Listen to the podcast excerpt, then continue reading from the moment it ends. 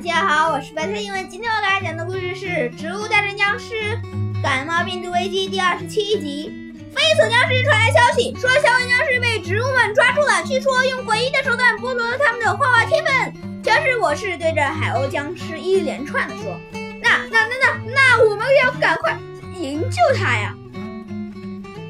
为了避免大规模的冲突，我想派去五千个僵尸前去救援。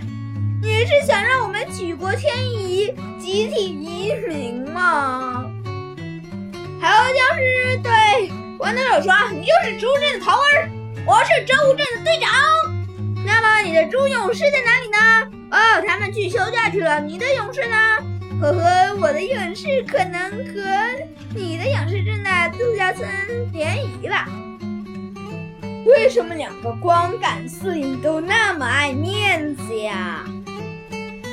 让我们来谈一谈人质交换的问题。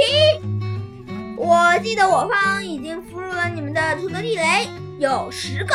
行啊，就用小僵尸来换土豆地雷好了。一个小僵尸换十个土豆地雷，这样的话我们就换清了。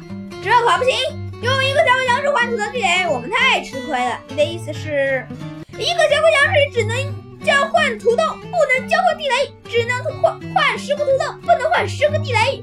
扑咚！这个傻瓜，豌豆射手在心里暗想。砰！当心，敌人来了！走！